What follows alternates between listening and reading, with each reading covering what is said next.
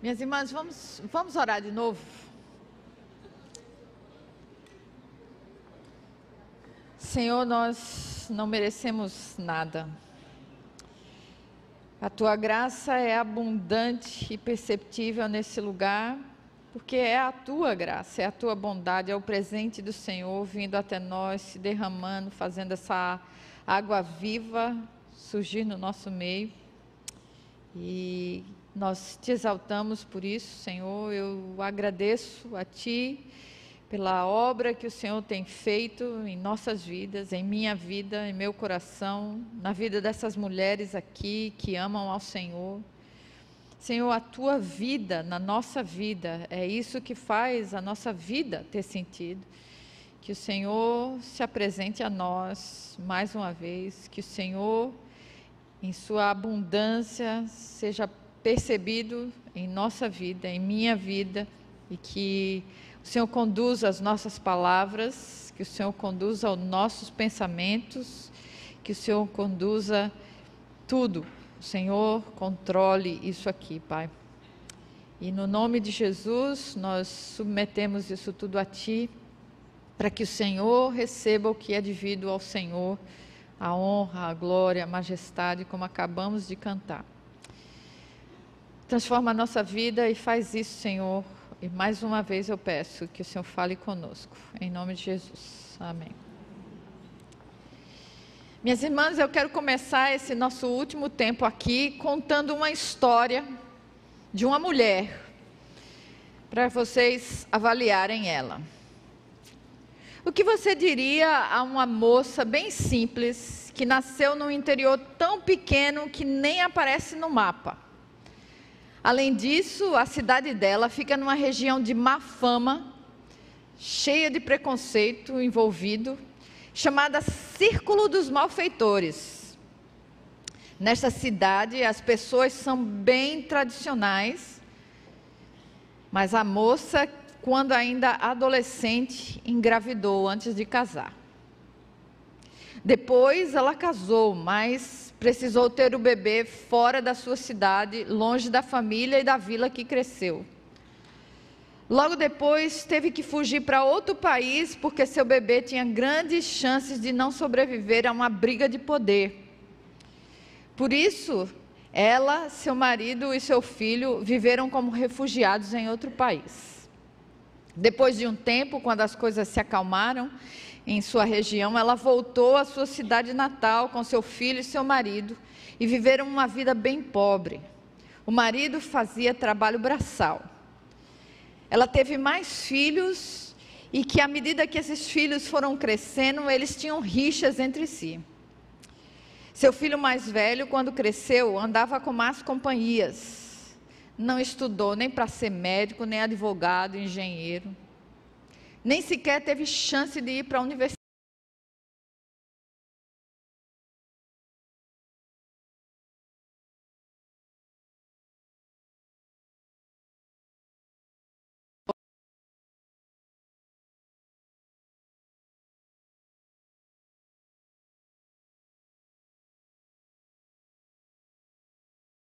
sendo morto pela Zé, virou um sem-teto um andarilho e também era considerado um desordeiro por muitos. Na verdade, ele passou a desafiar as autoridades da sua cidade, depois da região e depois do país inteiro. Foi encontrado com malfeitores, preso como um malfeitor, julgado e condenado. E infelizmente, como seu primo e muitos outros com essas experiências, também foi morto ainda jovem que você diria dessa mulher? Você chamaria ela para ser preletora de uma conferência de mulheres? Será que ela sequer estaria nessa conferência? Seria convidada para ser uma das irmãs que estão aqui? Uma mãe com esse tipo de experiência seria considerada bem-sucedida? Seria tida como uma mulher que soube administrar bem o seu lar? Queridas, vocês já descobriram quem é esta? Você conhece ela? Vocês concordam comigo que a performance depende de qual é a perspectiva que você olha? A vida de Deus não é uma vida de performance gloriosa. Convido você para ganhar uma outra perspectiva sobre a vida de Deus através da vida de Maria. Lembre-se, enquanto a gente acompanhar a vida de Maria, lembre-se, a mulher bíblica não precisa de um modelo, mas de um oleiro. Não precisa de mais autocontrole, mas de um controle do alto. E agora, Maria? Não é e agora, José? É e agora, Maria? O que fazer? Com ela, eu quero que a gente aprenda que a mulher bíblica não precisa de uma vida gloriosa, mas de uma vida do Deus da glória. Quero convidar você para encontrarmos na história de Maria, mãe de Jesus, referência. E ao encontrá-la, não observamos uma pessoa de alta performance, dirigida por um propósito pessoal. Ela não não aparece com alguém autodiretiva, autodirecionada ou autocontrolada. Ela não é aquela pessoa que planeja cada passo da sua vida e estabelece uma rotina que impulsiona a sua ambição e os seus desejos. Pelo contrário, claramente observamos sua fragilidade, sua simplicidade, submissão, não um escapismo. Não, a gente não vê escapismo na vida de Maria. Porque às vezes a gente confunde essas coisas. A gente não vê nela mediocridade. E a gente não vê nela subserviência. Há muito para aprender com Maria, mas por causa do nosso limite de tempo, vamos focar em três aspectos da vida de Maria. Primeiro, eu queria conversar com vocês sobre o reconhecimento de Maria da sua própria identidade, o seu relacionamento crescente com Deus e a sua rendição progressiva. Vamos visitar e observar Maria ao longo da sua jornada. Ela é uma mulher bíblica, literalmente, porque está na Bíblia. ela é também de carne e osso, moldada por Deus e controlada por Ele, para servir os propósitos dele. Antes de ler o texto, que a gente vai se basear, vamos viajar no tempo e no espaço, porque a gente precisa ir para Galileia do século I para entender um pouquinho do que está acontecendo na vida de Maria. A Bíblia começa falando sobre ela, dizendo que ela está em Nazaré, minhas irmãs, Nazaré era um assentamento de gente que voltou do exílio babilônico. Era uma cidade de cerca de 400 pessoas. Você já imaginou que é morar numa cidade de 400 pessoas? Eu moro numa de 3 mil pessoas. E eu já acho um fim, um fim de mundo. Negocinho de nada. Maria morava numa cidade de 400 pessoas. 400 pessoas naquela época é o quê? Conte uma, uma família de cinco pessoas. Cinco pessoas era uma família pequena, mas é, se for de cinco pessoas, eram 80 famílias. Imagine.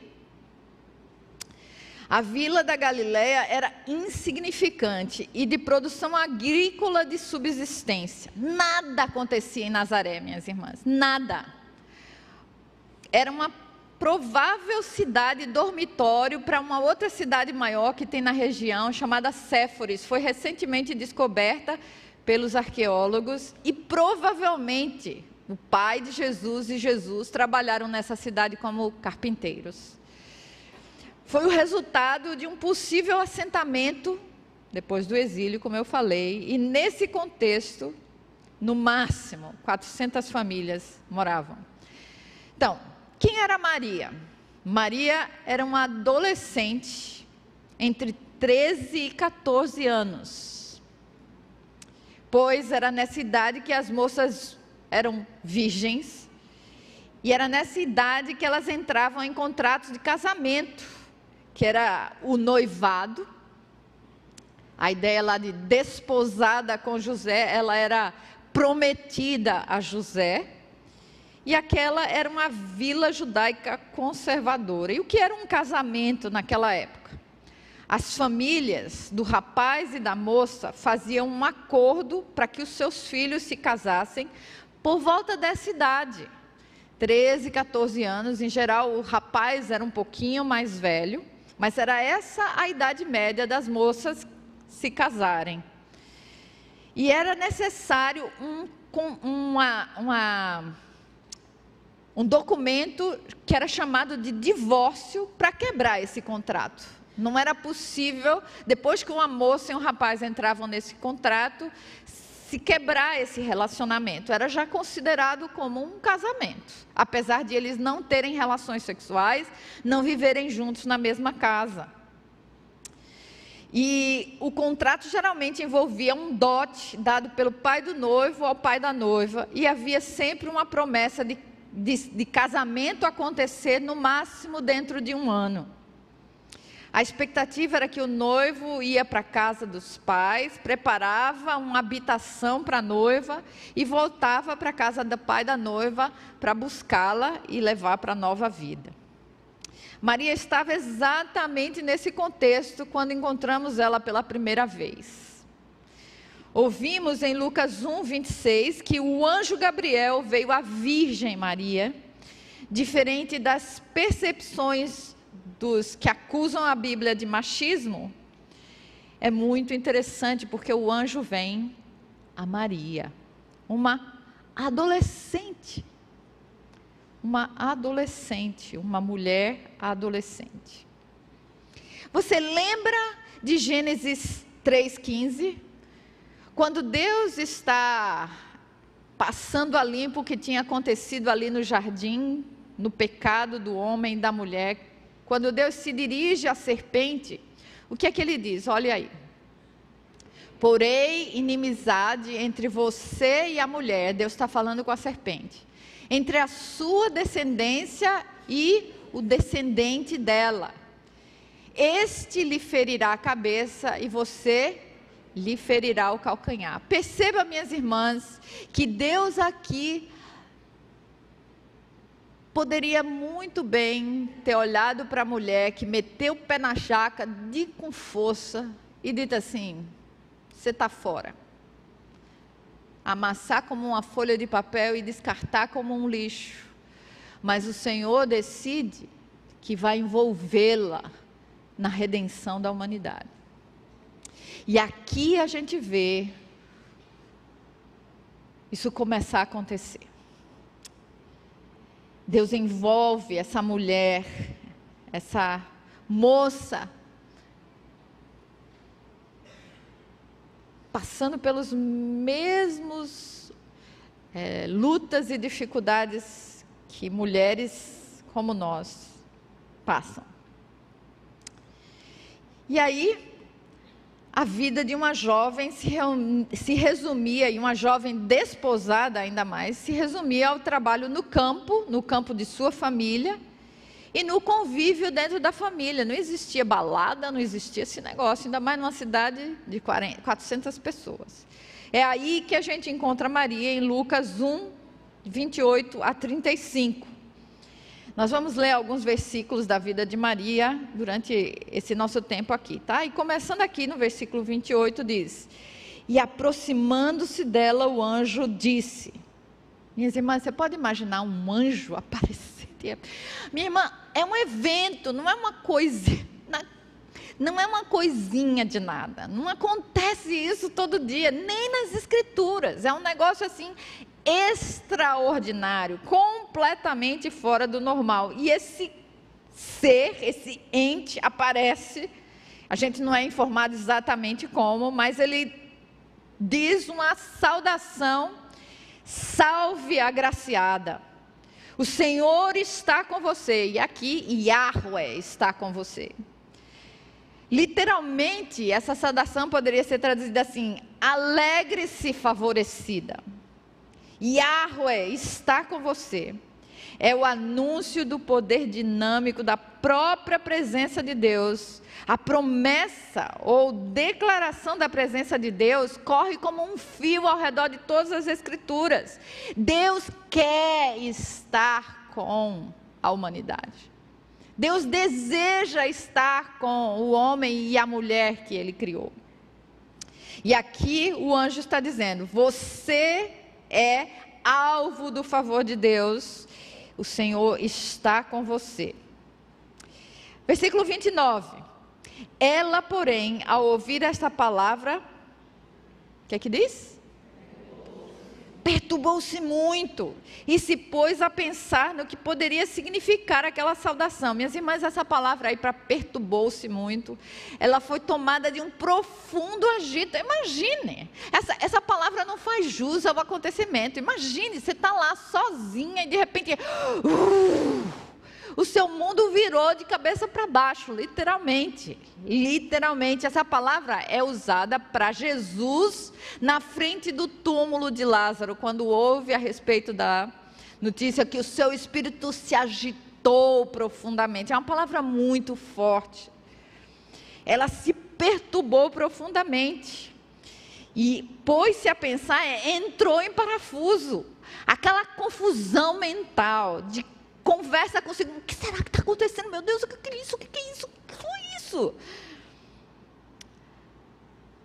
A saudação gera uma expectativa e um assombro, e aqui a gente vê toda a fragilidade de Maria já de cara.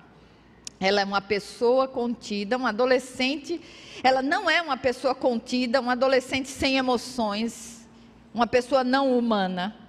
Às vezes tornamos os personagens bíblicos semideuses e aqui vemos a realidade nua e crua, ela é transparente e se expõe, não é ausente na situação. Ela não escapa da realidade e faz de conta que nada está acontecendo. Perceba, ela reconhece a si mesma como perturbada, ela foi profundamente perturbada por essa situação. Veja o versículo 30. Mas o anjo lhe disse: Não tenha medo. Oh, aleluia, bendito seja o Senhor. Não tenha medo, Maria, porque você foi abençoada por Deus. Em outras palavras, você vai experimentar da abundância dele. Lembra, abençoar significa isso, ganhar da abundância de Deus.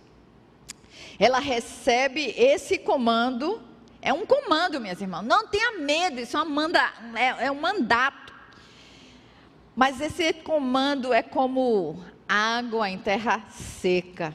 É um consolo, literalmente. Você achou favor diante de Deus. Tudo que poderia amedrontar Maria dissipa aqui. Ela é agraciada de Deus. Isso é literalmente o significado do meu nome.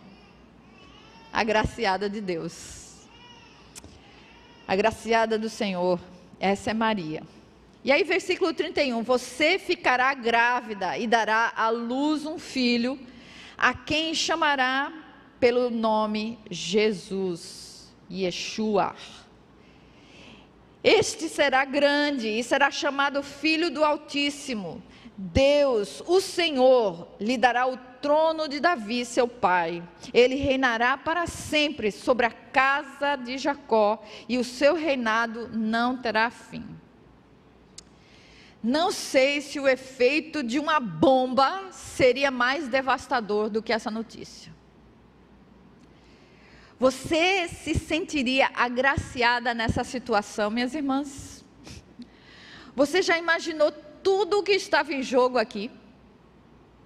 Pode imaginar os sonhos de um adolescente de é, dentro de um relacionamento sério, se preparando para casar e receber uma notícia dessas?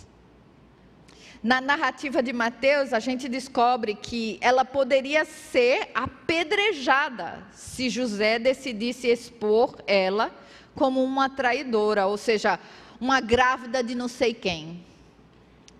José considerou dar o divórcio a ela. Lá em Mateus a gente vê isso. E mantê-la longe das mãos da justiça do povo, mas só se convenceu da história quando um anjo apareceu também a ele. Veja o versículo 34. Então Maria disse ao anjo: Como será isso, se nunca tive relações com homem algum? Ela talvez nessa pergunta tinha a esperança de que o anúncio daquela bomba seria de que ela iria engravidar depois de casada. Maria queria descobrir o processo, como muitas de nós. Maria quis os detalhes. Ela não se contém com, como alguém apática, reage em sua simplicidade e reconhece a si mesmo como limitada ela não se acomoda a uma mediocridade passiva, ela questiona respeitosamente sua situação sem uma desconfiança ameaçadora. Quando você se vê em uma situação difícil, minhas irmãs, qual é a sua resposta? É uma desconfiança que ameaça os outros à sua volta? O que fez Maria reagir assim, minhas irmãs? O que fez Maria reagir assim, com simplicidade, verdadeira, dessa forma, reconhecendo a sua limitação? Eu quero propor para vocês que não é o resultado de um espírito independente e autossuficiente que dá uma resposta dessa, ou autocontrolada. Vamos explorar mais isso, mais um pouquinho para frente. Vamos para o versículo 35. O anjo respondeu: O Espírito Santo virá sobre você e o poder do Altíssimo a envolverá com a sua sombra, por isso também o ente santo que há de nascer será chamado Filho de Deus. Maria, como Abraão, foi chamado antes dela, foi chamada para exercer a fé no que Deus estava dizendo, no Deus das maravilhas que acabamos de cantar. Como Paulo disse em Romanos 4,17, não falando a respeito de Maria, mas Paulo diz que Abraão foi chamado a acreditar no que ainda não existia, e Maria está sendo chamada a acreditar numa coisa que nunca tinha acontecido na história da humanidade. Versículo 38. Então Maria disse: Aqui está a serva do Senhor, que aconteça comigo o que você falou.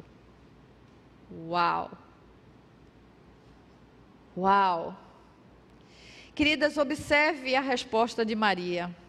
Não há espaço para colocar Maria num pedestal aqui. Não, não, não, não. Não é isso que a gente quer fazer especialmente porque Deus é quem é o centro da história, da história de Maria. Não é Maria. Ele a convoca para uma tarefa tremenda, sem precedentes. Sem precedentes. E ela, não sabendo todos os detalhes, aceita a missão, minhas irmãs. Qual é o segredo de Maria? Posso dizer aqui que é a fé no que o anjo disse, não no anjo. Por quê? Porque o que o anjo disse era da parte do Altíssimo, a parte do Deus que Maria conhecia. Versículo 37, fica claro isso, quando o anjo diz: Porque nada para Deus não, porque para Deus não há nada impossível. Não respondemos a Deus dessa forma, acidentalmente, minhas irmãs. Essa prontidão, essa diligência em responder ao Senhor não acontece acidentalmente. Nossa resposta ao Senhor é resultado de estarmos encharcadas de quem Ele é, de conhecê-lo em Sua palavra e por que, que eu sei que Maria conhecia Deus? A gente já vai chegar lá. O seu reconhecimento de quem ela é é dito em uma palavra muito especial aqui nesse versículo 38. Ela se chama a si mesma de Dolé. Dolé é a escrava mais escrava que pode ter. É uma escrava sem direitos, só deveres. Escrava de Deus é diferente de escrava do pecado, minhas irmãs. Porque ela tinha relacionamento com Deus, confiava nele, dependia dele, se deixava nas mãos dele. Vamos trabalhar mais isso a seguir também. Será que conseguimos enxergar todas as implicações da sua resposta? Ela pagaria um alto preço por dizer este sim. Há muito sofrimento envolvido, minhas irmãs. Ser acusada como mãe solteira, ser acusada de todo tipo de coisa, mas ela confia em quem está fazendo a proposta, o Altíssimo. A vida de Deus requer de nós abrir mão de nós mesmas abrir mão do que temos sonhado para receber o que Ele tem a nos dar, com as mãos abertas, porque é Ele quem dá e é Ele quem tira. Não com subserviência irracional, mas com uma disposição mental desafiada pela nossa vivência com Deus, em um relacionamento real com Ele. Você experimenta esse relacionamento real com Deus ou só conhece Deus de ouvir falar, minhas irmãs? Você, adolescente, você conhece Deus. Você está gastando os dias da sua vida se envolvendo com Deus. Ou está mais preocupada com os likes do Instagram? Isso não acontece incidentalmente, sem esforço, mas não é barganha nem manipulação, é relacionamento. Relacionamento exige trabalho, exige disposição, exige envolvimento, compromisso. No, no texto, Maria nos é apresentada com toda a sua umidade, com seu profundo temor, suas perguntas e lutas e sua submissão ao oleiro. Ela é o modelo que aponta para o oleiro. O texto não abre espaço para seja igual a Maria. Não, é Deus quem está habilitando Maria. Não adoramos ou dependemos de Maria, como não fizeram os primeiros cristãos. Eles não adoraram Maria. Maria nos mostra que se submeter a Deus é humanamente viável por causa de Deus, do Deus de Maria. É possível tomar uma posição de radical confiança nele, mesmo em nossa fraqueza, por causa do próprio Deus. Ele é o herói que dá a Maria a responsabilidade, mas também supre o poder e o consolo para ela se submeter. Ele, não, ela é o modelo que nos aponta para o oleiro. Não um modelo ao qual nos encaixamos. Sua dinâmica de relacionamento com Deus nos desafia a entendermos e a exercitarmos esses desafios dele para nós. Cada uma de nós tem seus desafios específicos, minhas irmãs. Tem os lugares que Deus chamou para a gente preencher e servi-los. Estava conversando aqui antes de começarmos a primeira conversa com uma querida amiga do, de muitos anos atrás, do Agnes, e ela estava dizendo exatamente isso para mim. Eu estou onde eu estou para servir Deus. Eu tenho a minha profissão, mas eu estou lá para servir Deus. É assim, minhas irmãs. Maria não exerce seu autocontrole na sua própria força, ela se submete ao controle do alto. Seu autocontrole é resultado, não é esforço. Ok? Hoje eu quero propor que, pela experiência de Maria, a mulher bíblica não precisa de uma vida gloriosa, mas da vida do Deus da glória. Vamos encontrar Maria em seu relacionamento crescente com Deus em outra cena. Veja lá. Vá para o versículo 39, quando Maria vai visitar Isabel em resposta ao que o anjo disse para ela: Olha, Isabel, sua parenta, também está grávida. Ela não podia ter filho. E Maria, imediatamente, olha só, naqueles dias, Maria se aprontou e foi depressa à região montanhosa. Veja que disposição. A uma cidade de Judá Observe a prontidão. Ela soube o plano de Deus pelo anjo, se aprontou e foi depressa. Temos esse tipo de resposta, minhas irmãs. Não dá para experimentar progresso no relacionamento com Deus quando não respondemos a Ele com prontidão. Como Deus, Ele tem o direito de nos chamar a qualquer momento, de tocar a nossa vida e dizer: é agora. Qual é a sua resposta? Você vai estar preparada para responder a Deus, por estar exposta a Ele, por conhecer Ele? Vamos lá. Olhe para o versículo 45.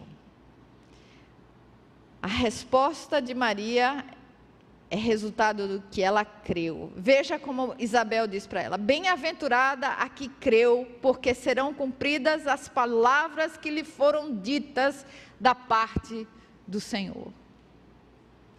Queridas, você pode se sentir em desvantagem aqui, pensando: ah, se eu tivesse um anjo que viesse me visitar e ouvisse as promessas de Deus da boca dele, eu também ia acreditar. Observe a resposta de Maria, de fé, não é baseada na aparição do anjo.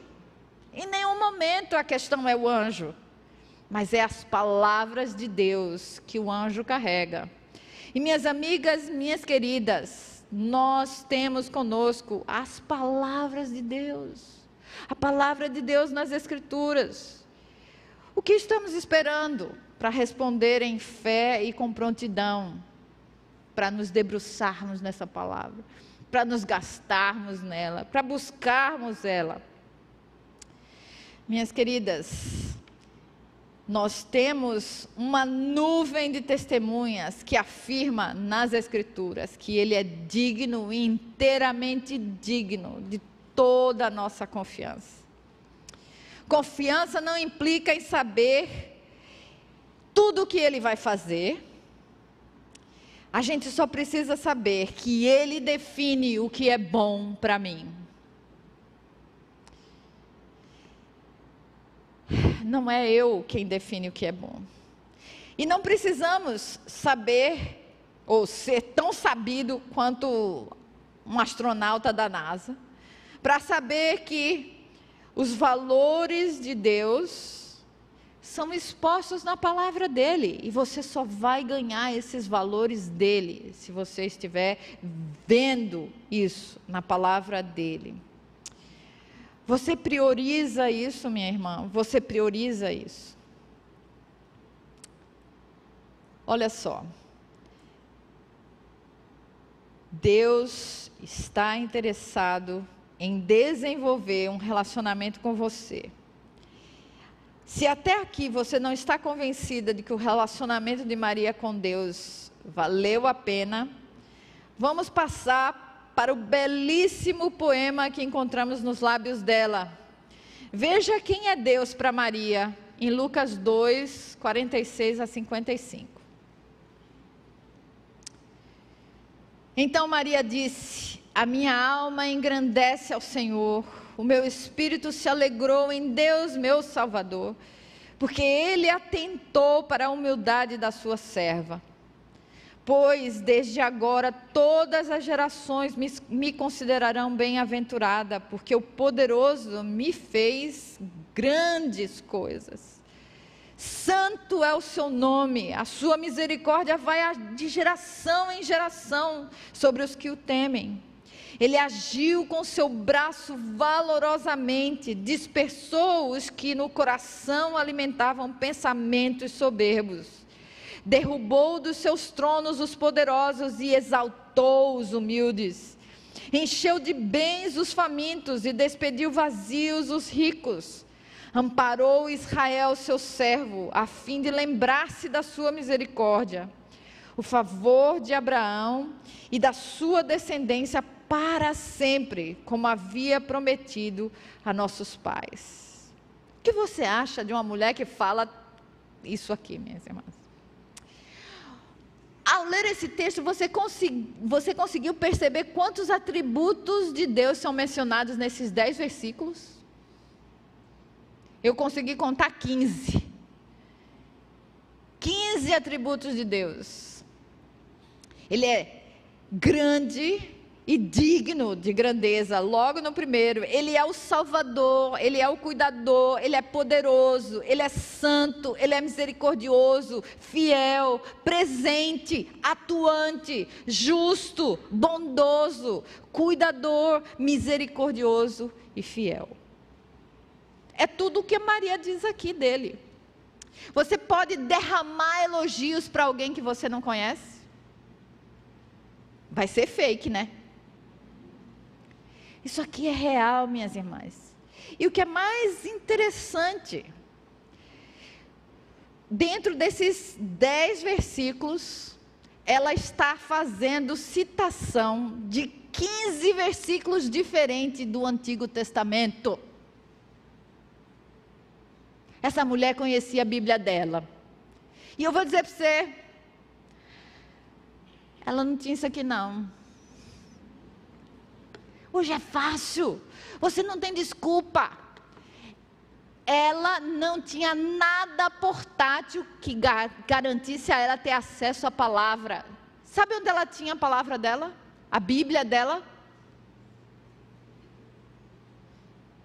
Memorizada ela investia tempo e esforço para saber a palavra de Deus, para ter esse relacionamento com esse Deus. Minha querida adolescente, onde você está no seu relacionamento com o Senhor? Você devora a palavra para ser cheia dele e controlada por ele. Você está perdendo o seu tempo com as suas amizades que estão lhe levando para longe de Deus. Com esses boizinhos por aí que só quer tirar lasca de você se não for outra coisa. Onde você está gastando a sua vida, minha querida? Não espere para quando chegar da minha idade dizer, ah, lá vai dar tempo para Deus. Você não sabe nem se vai chegar. Vamos lá. Vamos lá, é a coisa mais maravilhosa que você pode fazer da sua vida é se encharcar dele. Eu não me arrependo nem um segundo de ter me entregue ao Senhor com 11 anos de idade. Nem um segundo. Cântico de Maria está profundamente enraizado no relacionamento que ela tem com o Deus da aliança, com a aliança do seu povo. Veja as palavras no versículo 54 e 55. Olha, olha as palavras: servo, lembrar, misericórdia, promessa, nossos pais, Abraão. Essas palavras são encharcadas de conexões com Deus da aliança do Antigo Testamento. Esse era o Deus de Maria. Na verdade, esses termos, especialmente misericórdia, apontam ainda mais para trás, para a natureza do próprio Deus. O Deus que Maria louva é o Deus que faz aliança, o Deus que age a partir da sua própria natureza abnegada para abençoar homens e mulheres em um relacionamento com Ele. Deus se lembra e Deus age. Maria conhecia sobre Deus em sua experiência com Ele, mas não um conhecimento abstrato. Ela experimentava Deus. Quando exposta a uma situação em que teria que responder ao Deus que ela conhecia, ela responde. Ela segue ao Deus no caminho de abnegação, como viu em seu Senhor. Como assim abnegação? Minhas irmãs, no jardim. Deus poderia ter mandado o homem para Cochinchina, acabado com ele ali. Esse projeto não prestou, vou jogar fora. Deus vai atrás do homem. Deus vai atrás da mulher. e protege eles, já desde ali. E no Antigo Testamento, diferente do que muita gente afirma, vez após vez, Deus é o Deus de misericórdia e graça. Minhas irmãs, a primeira vez que Deus é, fala sobre o seu próprio caráter nas Escrituras é em Êxodo, capítulo 34, versículos 6 e 7. E o que é que tem lá? Eu nem coloquei aqui no texto, mas o que é que tem lá nesses versículos? Fala exatamente dessa longanimidade, dessa longa demora para Deus se irar. Ele é tardio para se irar. Ele guarda a misericórdia em mil gerações, perdoa a maldade, a transgressão e o pecado. Esse é o Deus que você conhece no Antigo Testamento ou você só pensa em Jesus com essas qualidades? Esse é o nosso Deus, é o Deus Yahweh que se tornou homem em Jesus. Minhas queridas, essa é a viagem na vida de Maria. Vamos lá para Lucas capítulo 2, versículo 1 até o 7. Nesse trecho aqui das Escrituras, Maria viaja para Belém com José, numa situação de grande desconforto, gravidona, né? Cima do jumento, você conhece essa cena do Natal? E provavelmente é como ela viajou de fato de verdade. Mas o que você talvez não saiba, e que talvez eu vou estragar a sua cena de Natal, é como era a casa do povo naquela região, naquela época, e que o versículo 7 diz assim, ó, o versículo 7 do capítulo 2 diz assim: Então Maria deu à luz o seu filho primogênito, enfaixou o menino e o deitou numa manjedoura, porque não havia lugar para eles na hospedaria. Eu pedi a Milena para colocar aqui a, a, né, a planta baixa da casa daquela época. Se você puder tirar, exato. Isso aqui é, não, a primeira. Isso aqui é como se você visse a frente da casa. A casa tinha esses dois níveis. Está vendo a escadinha ali? A entrada, a porta e a escadinha ali? Então, essa parte de cima era a casa comum da época, uma casa de um cômodo só, onde as pessoas viviam, faziam todas as suas coisas e dormiam ali naquele, naquela primeira parte ali de cima, naquela parte superior. E nessa parte aqui de baixo, o que, que era aquilo ali? Sabe o que era aquilo ali? Aquilo ali era onde eles guardavam os animais de noite. Porque os animais, na época do inverno, faziam calor, era o aquecimento da casa. Então, o que acontece com Maria não é que ela vai batendo de hospedaria em hospedaria e não tem lugar para ela. O problema é que a, cidade estava lotada e não tinha.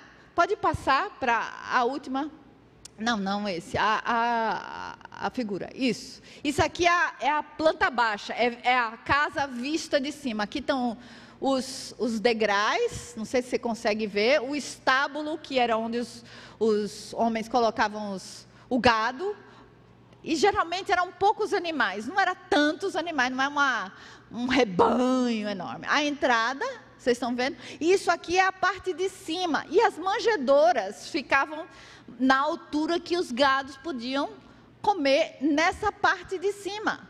Vocês estão vendo? A próxima foto, por favor. E aí, algumas casas tinham o que era chamado cataluma, essa é a palavra grega, que é um quarto de hóspede. Essa é a hospedaria.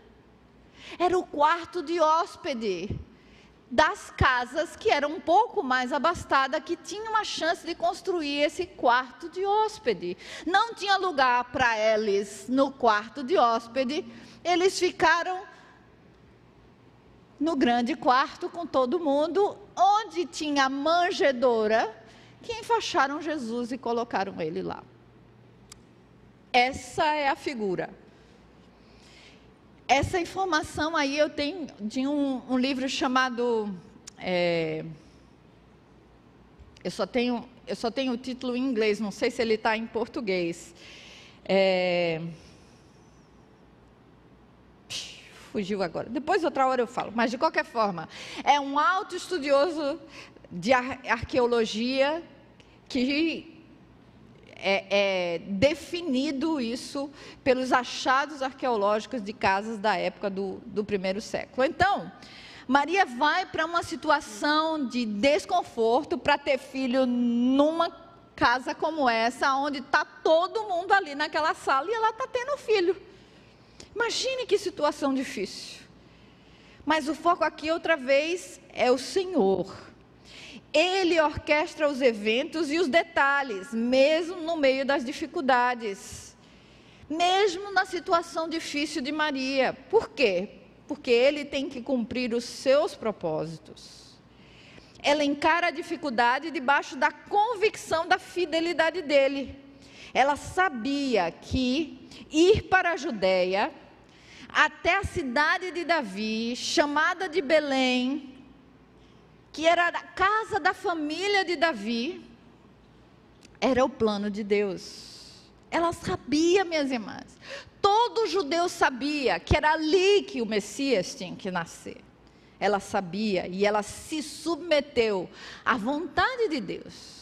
Eu duvido que qualquer uma de nós ia escolher esse tipo de, de parto. Mas ela se submeteu. Você vê Maria assumindo uma vida de abnegação por confiar no Deus que é um Deus de abnegação? Mesmo quando isso não parece lógico, ela está submissa. E você enxerga o plano dele para você? Às vezes eu não enxergo. Mas você está disposta a se submeter porque você confia em Deus? Às vezes eu não estou disposta porque eu não confio em Deus. Minhas irmãs, e a fé de Maria é o que desenvolve o relacionamento dela com Deus. Minhas irmãs, fé não é um salto no escuro. Fé é ter razões que fundamentam as suas escolhas. Quais são as razões para Maria? Eu sei que Deus é fiel, eu sei que Deus cumpre o que ele promete. Então, logo, logicamente, eu me submeto. Essa é a ideia. Vamos observar uma outra cena.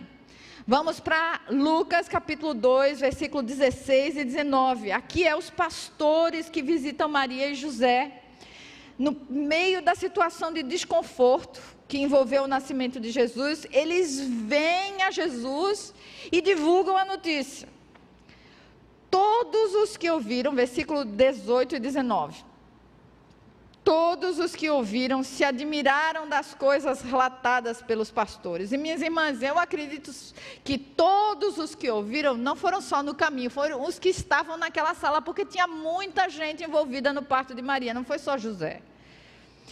Nenhum, nenhum, nenhuma pessoa do Oriente Médio antigo ou do Oriente até hoje ia deixar uma grávida ao relento porque a, a, marca maior dessa comunidade é a ideia de hospitalidade.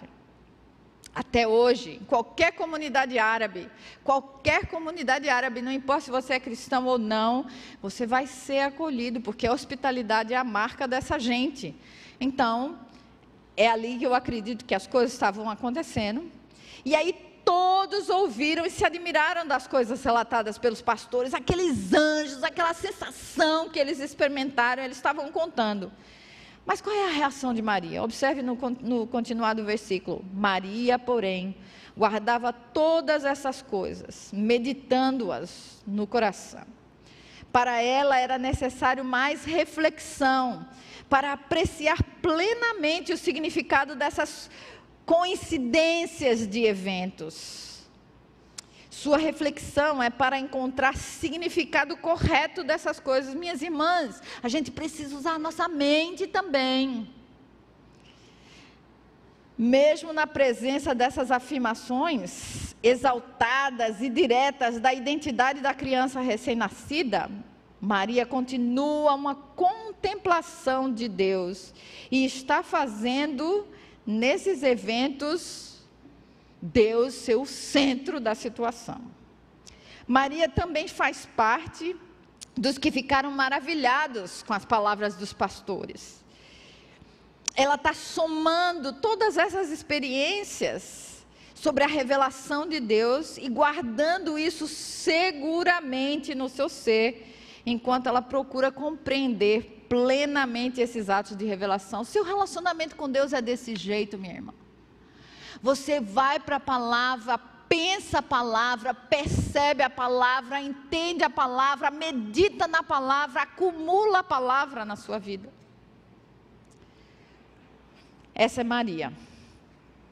Observe como o texto termina, versículo 20. E os pastores voltaram glorificando e louvando a Maria por tudo que tinha. É isso? louvando a Deus por tudo que tinha ouvido e visto, como lhes tinha sido anunciado. Minhas irmãs, mulherada, você tem um filho, sabe o que significa esse negócio? Quando você tem um filho, todo mundo chega e louva você. Aqui não é ela. Aqui quem está no centro da história é Deus. Oh, glória a Deus. Quando você tem o filho, é Deus que está no centro da história dele, minhas irmãs, ou você espera receber esse reconhecimento? Receber, nossa, que mulher parideira, nossa, que coisa mais linda, nossa, que parto mais maravilhoso, você é muito. Você espera essas coisas, minha irmã? Maria aceitou a glória para quem era devido, ela canalizou o negócio, ela entendeu que não era ela o centro da história.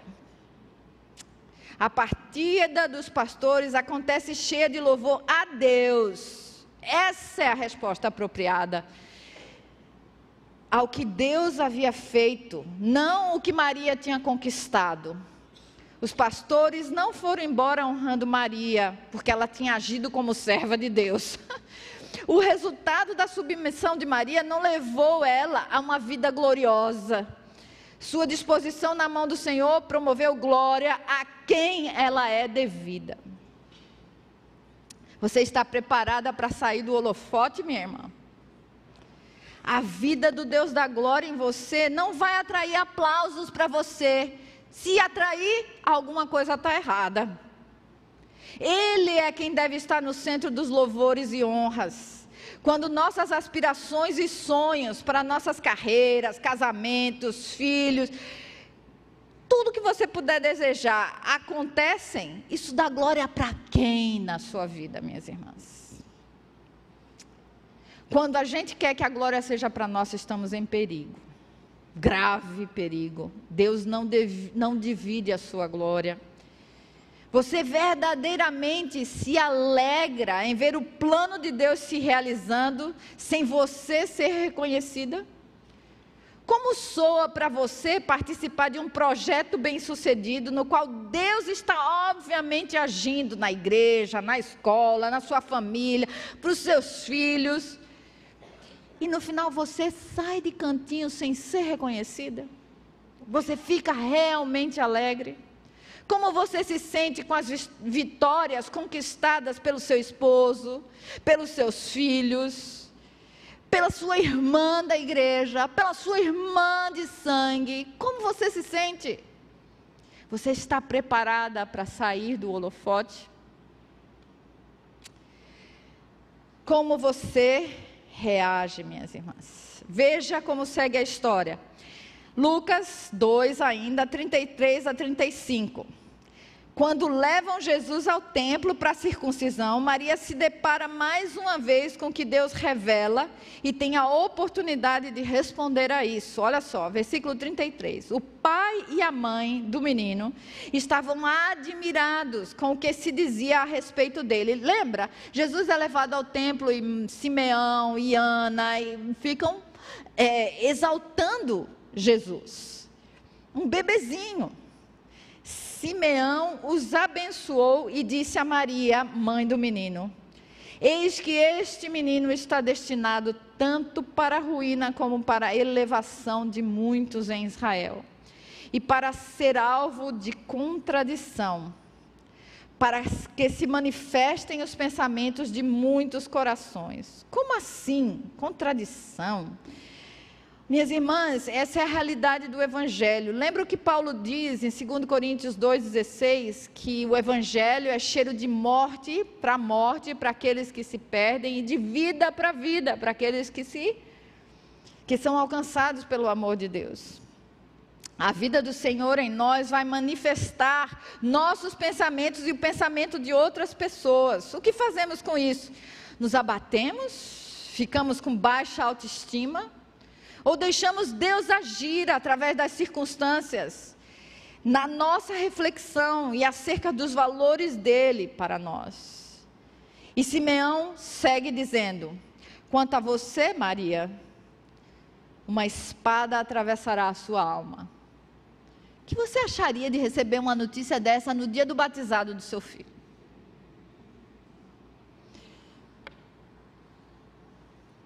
Isso não me parece uma vida gloriosa, minhas irmãs. Só uma dependência de Deus nos faz superar o dia mal, o ano mal, o dia da luta. Somente tendo esperança nele durante esse dia de luta, esse dia mal, é que vamos conseguir sair do outro lado. Mas a história segue. Agora vamos para Mateus. Está aqui tudinho. Mateus capítulo 2, do versículo 9 ao 14. Agora são os magos que são divinamente guiados até Jesus, não a Maria. Que mais uma vez assume a posição de confiança na palavra de Deus e aceita o que eles oferecem. Olha o versículo 11. Entrando na casa, viram o menino com Maria, sua mãe prostrando-se. Essa palavra aqui significa se jogou no chão, completamente deitado. Prostrando-se, o adoraram e abrindo os seus tesouros, entregaram-lhe suas ofertas: ouro, incenso e mirra. A adoração não seria algo que uma judia piedosa aceitaria que fosse feita a ninguém, exceto a Yahweh. Ao aceitar a prostração dos magos em postura de adoração ao seu filho, Maria revela uma percepção apropriada de quem deve receber honra. Ela sai de cena. Ainda em Mateus 2, o versículo 13 e 15. Eles vão para o Egito, numa fuga desesperada. Maria encara mais uma vez uma difícil realidade. Veja o versículo 13. Depois que os magos foram embora, um anjo do Senhor apareceu em sonho a José e disse: Levante-se, tome o menino e a sua mãe e fuja para o Egito. Fique por lá até que eu avise você, porque Herodes há de procurar o menino para matá-lo.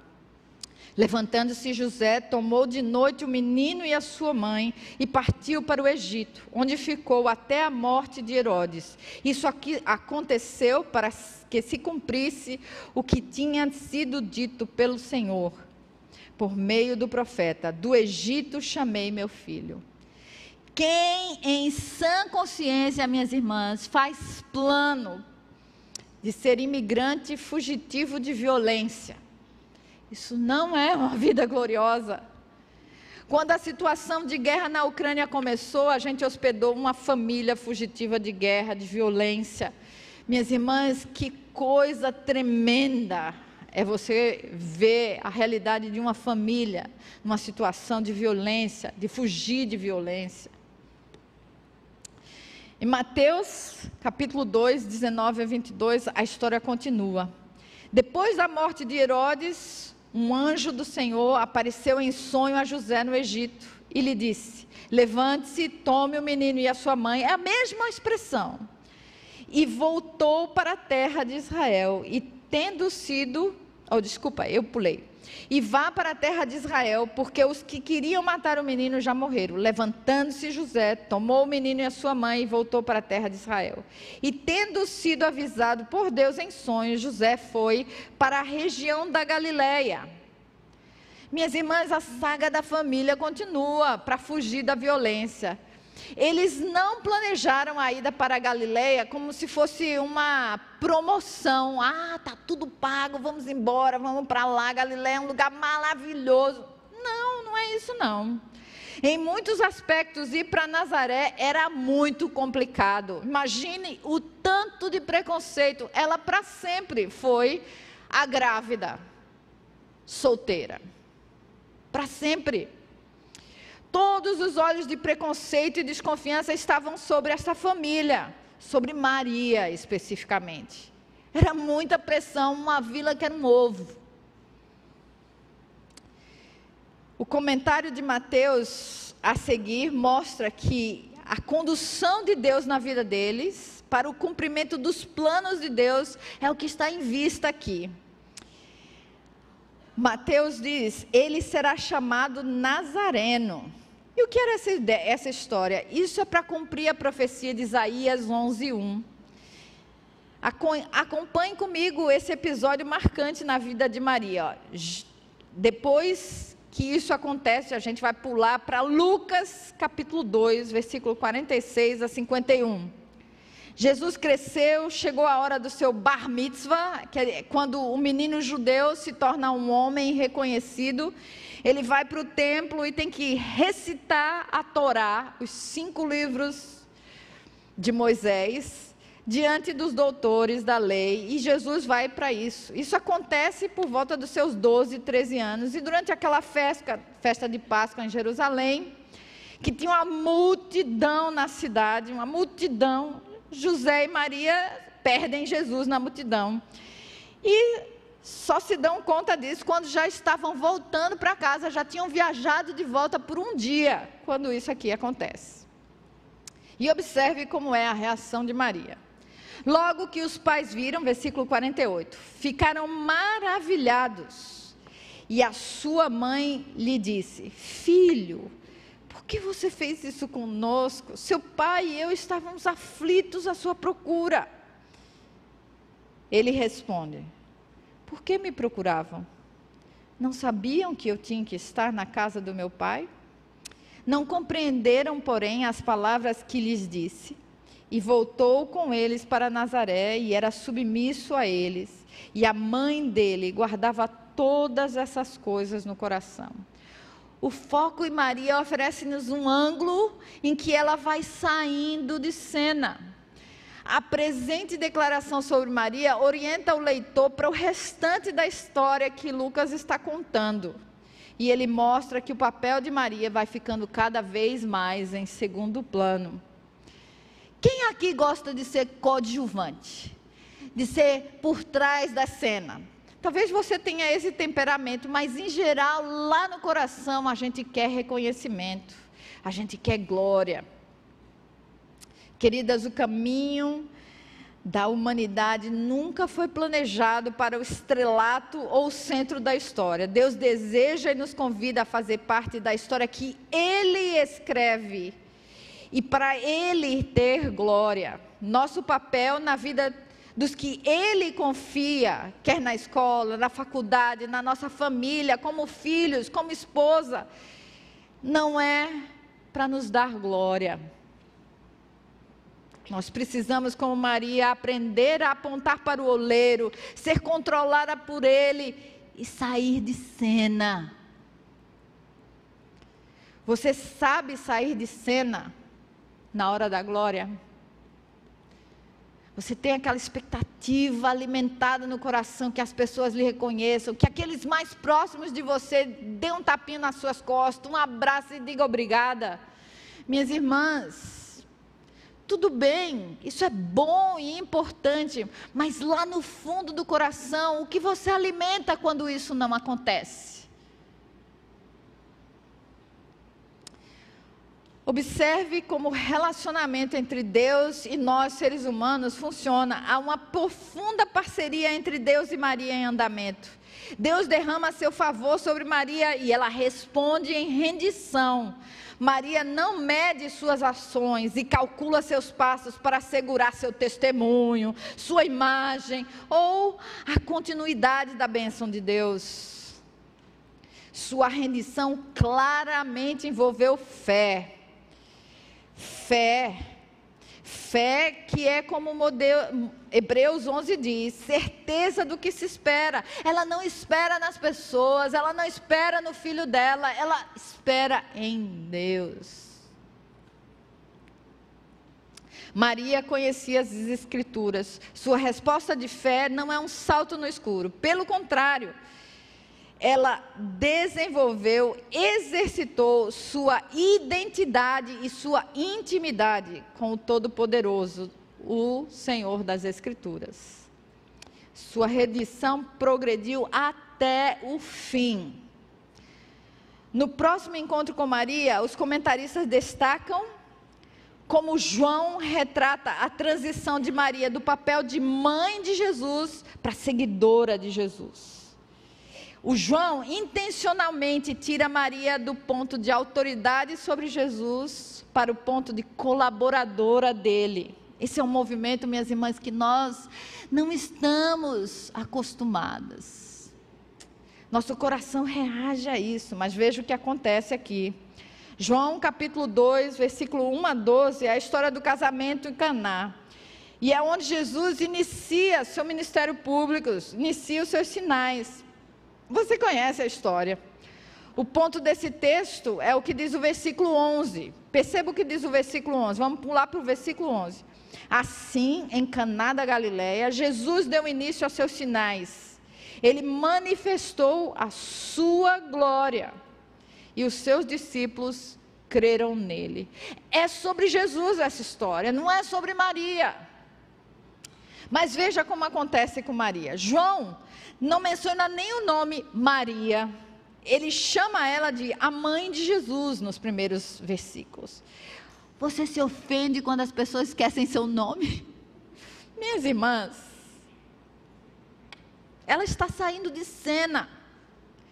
Tendo acabado o vinho, a mãe de Jesus lhe disse: Eles não têm mais vinho. Isso era uma vergonha, uma vergonha e uma tragédia uma festa sem vinho. Agora, minhas irmãs, eu não vou entrar no mérito do vinho aqui, eu só quero dizer para vocês que é, esse não é o ponto da história. Há como conversar sobre isso, mas a gente precisa ir adiante. E, com uma boa intenção de Maria, ela se envolve na necessidade dos recém-casados.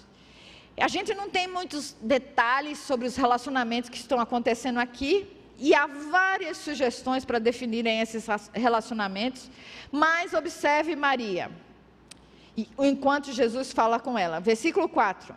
Mas Jesus respondeu ao pedido de Maria: Por que a senhora está me dizendo isso? Ainda não é chegada a minha hora. Eu gosto dessa tradução. Às vezes, essa tradução, mulher, que tenho eu contigo, é mais literal mas pode dar um aspecto de rudeza que não está no texto. A ideia não é essa. A ideia não é que Jesus seja um grossão, um cavalo batizado, como a gente diz, né? A ideia é que Jesus está dizendo: mulher, eu tenho outra autoridade sobre a minha vida. Você não é mais autoridade na minha vida. Minhas irmãs de mais idade como eu, como você reage quando seu filho sua filha, se tornam adultos e assumem as suas próprias vidas. Você fica querendo ingerir o tempo todo, se enfiar lá e dizer como eles têm que fazer a vida acontecer. Minhas irmãs, orem por mim. Eu estou chegando nessa fase, eu estou tentando descobrir como é que se vive isso. Mas é a tentação ao meu coração querer dizer tudo para eles. Não, não vá por aí, não, faça assim. Não, a gente precisa aprender a deixar os nossos filhos assumirem a vida. E aqui, muito mais ainda, muito mais ainda. Jesus não a desrespeitou chamando ela de mulher. É incomum um filho tratar a mãe como mulher na literatura judaica. E, portanto, é Jesus deixando claro para Maria: Maria, você não é mais a minha mamãe. Agora a gente tem outra direção de relacionamento. Como algumas versões mostram e traduzem bem no original, como a gente viu aqui. a ação dele demonstra sua consciência clara de que ele tinha uma outra linha de comando. Da, daqui em diante, Jesus é um adulto pleno e ciente da sua missão, a sua hora no texto. E ele não obedece à autoridade da sua mãe. Seu compromisso prioritário é fazer a vontade daquele que o enviou. Seus motivos deveriam ser dirigidos por seu pai, não por Maria. No entanto, como parte de sua bondade e carinho, ele traz a alegria de volta à festa e traz o vinho. Mas como é que acontece? Versículo 5. Então ela falou aos serventes: Ah, esse meu filho, eu não sei por que, que ele não me obedece. Foi isso que ela falou? Façam tudo, tudo. Lembra desse pronome de novo? Tudo o que ele ordenar. Sua expressão final de rendição a Deus abre uma nova fase no seu relacionamento com Deus. Essas são as últimas palavras de Maria registradas nas Escrituras. Não tem mais nada que Maria disse depois daqui. As últimas palavras dela são: faça o que ele diz. Você faz isso, minha querida. Você aponta para Jesus desse jeito, na sua vida, na sua família, onde quer que você esteja, onde Deus colocou você, nesse lugar singular que ninguém mais tem acesso a Ele. Depois disso, ele, Jesus, versículo 12, desculpa, foi para Cafarnaum, inimigo da sua mãe, os dois não se falaram mais, é isso? Não! Ele foi para Cafarnaum com sua mãe, com seus irmãos e seus discípulos e ficaram ali muitos dias. Não houve uma terceira guerra mundial, uma inimizade, uma confusão. Por quê? Porque Maria soube o seu lugar. Ela se percebeu, ela percebeu quem ela era. E aí, minhas irmãs, no último ponto da sua maior rendição, Maria enfrenta a situação de maior pressão e desespero que uma mãe pode enfrentar, com uma renúncia surpreendente. Vamos para João, capítulo 19, versículo 25 a 27. Você pode imaginar o coração dessa mulher ver esse filho tão querido, sem nunca ter feito nada errado ela conhece ele. Se tem alguém na terra que conhece aquele homem, sendo maltratado e acabar pregado naquela cruz. Olha o texto, versículo uh, ah, 25. E junto à cruz estavam a mãe de Jesus, a irmã dela, Maria, mulher de Cleopas, e Maria Madalena.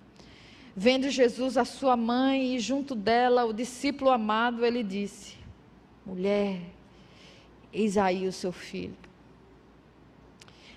Depois disse ao discípulo: Eis aí a sua mãe. E dessa hora em diante o discípulo a tomou para casa. Minhas irmãs, ela suporta uma dor avassaladora. Ela suporta a dor da espada no coração mas ela aceita a generosidade de Jesus. Minhas irmãs, vocês já viram gente que está sofrendo, que não aceita a generosidade dos outros? Minhas irmãs, você é uma dessas que, quando está sofrendo, quer afastar os outros, não quer mostrar sua vulnerabilidade e rejeita a generosidade dos outros.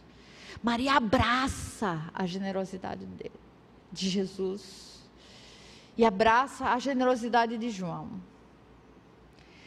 ela se submete a Jesus totalmente e absolutamente, porque ela sabia, agora ela sabia com toda a certeza, com toda a força do seu ser, ela sabia que aquele era Deus encarnado. Você acompanhou a dinâmica do progresso do relacionamento de Maria com Deus, da sua, da sua rendição? Nem posso imaginar quais são os desafios que você pode estar passando, minha querida.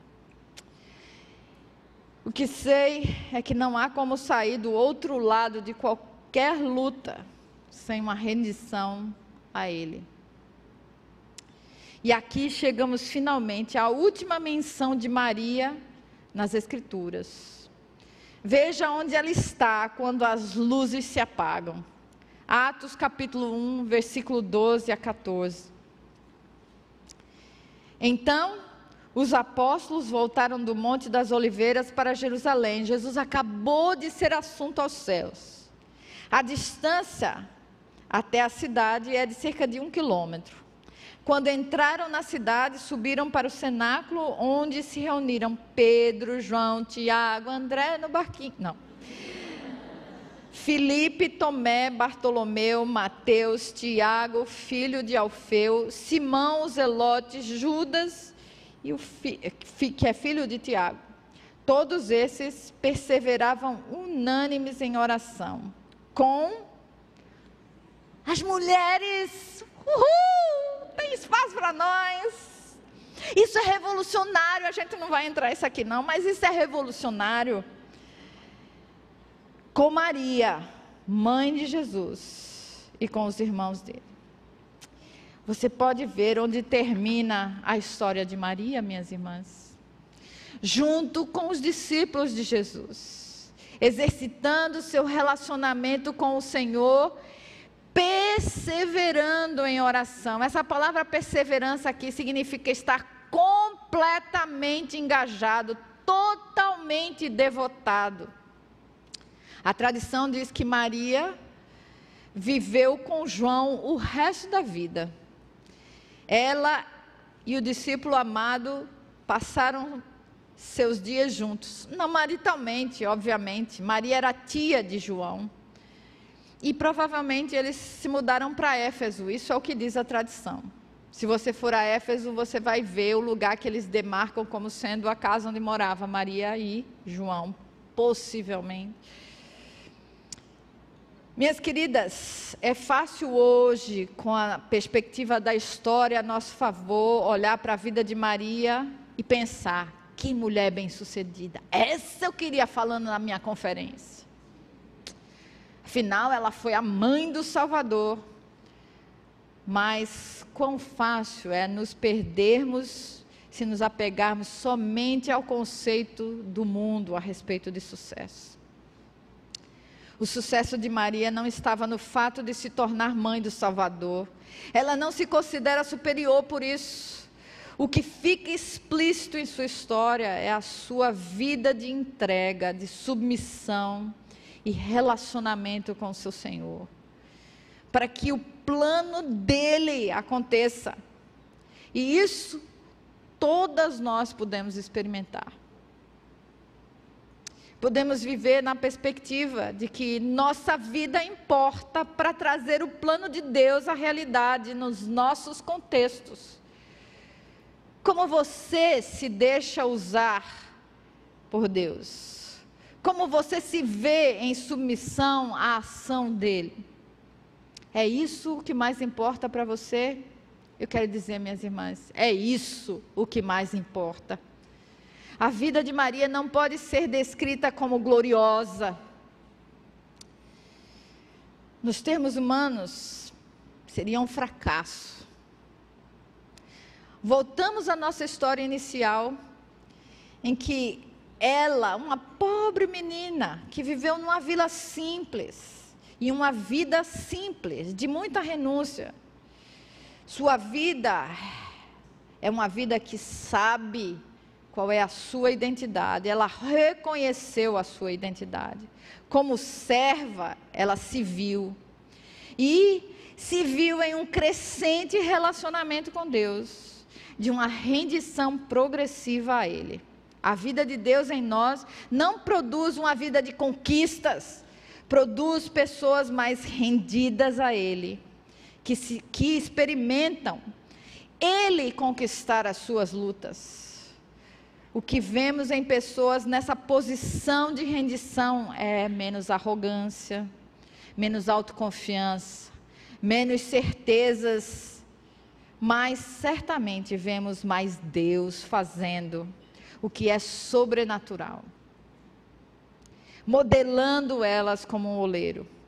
É possível observar nelas uma crescente ausência de egoísmo e em suas ações nós não vemos o fruto do esforço humano unicamente.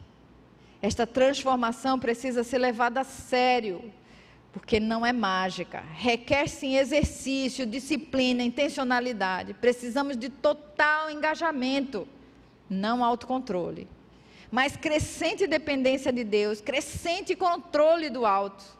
Não temos receitas ou modelos que se aplicam e servem para todas. O Senhor não é um Deus que tem tamanho único em seu guarda-roupa.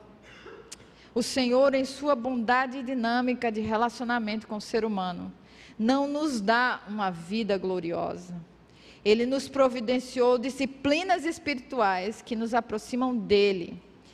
Ele em nós é a glória da vida, minhas irmãs. Vamos orar. Senhor Deus, que o Senhor nos faça enxergar quem o Senhor é e quem nós somos. Nós precisamos de Ti, Senhor. Faz-nos viver uma vida em que o que o Senhor deseja, o que o Senhor chama de bom é o que importa para nós. Transforma a nossa percepção, Senhor, nos faz apegar a Ti, nos faz nos render a Ti, Senhor, para promover a Tua glória, o Teu plano, o Teu desejo. Nós oramos essas coisas, no nome de Jesus. Amém.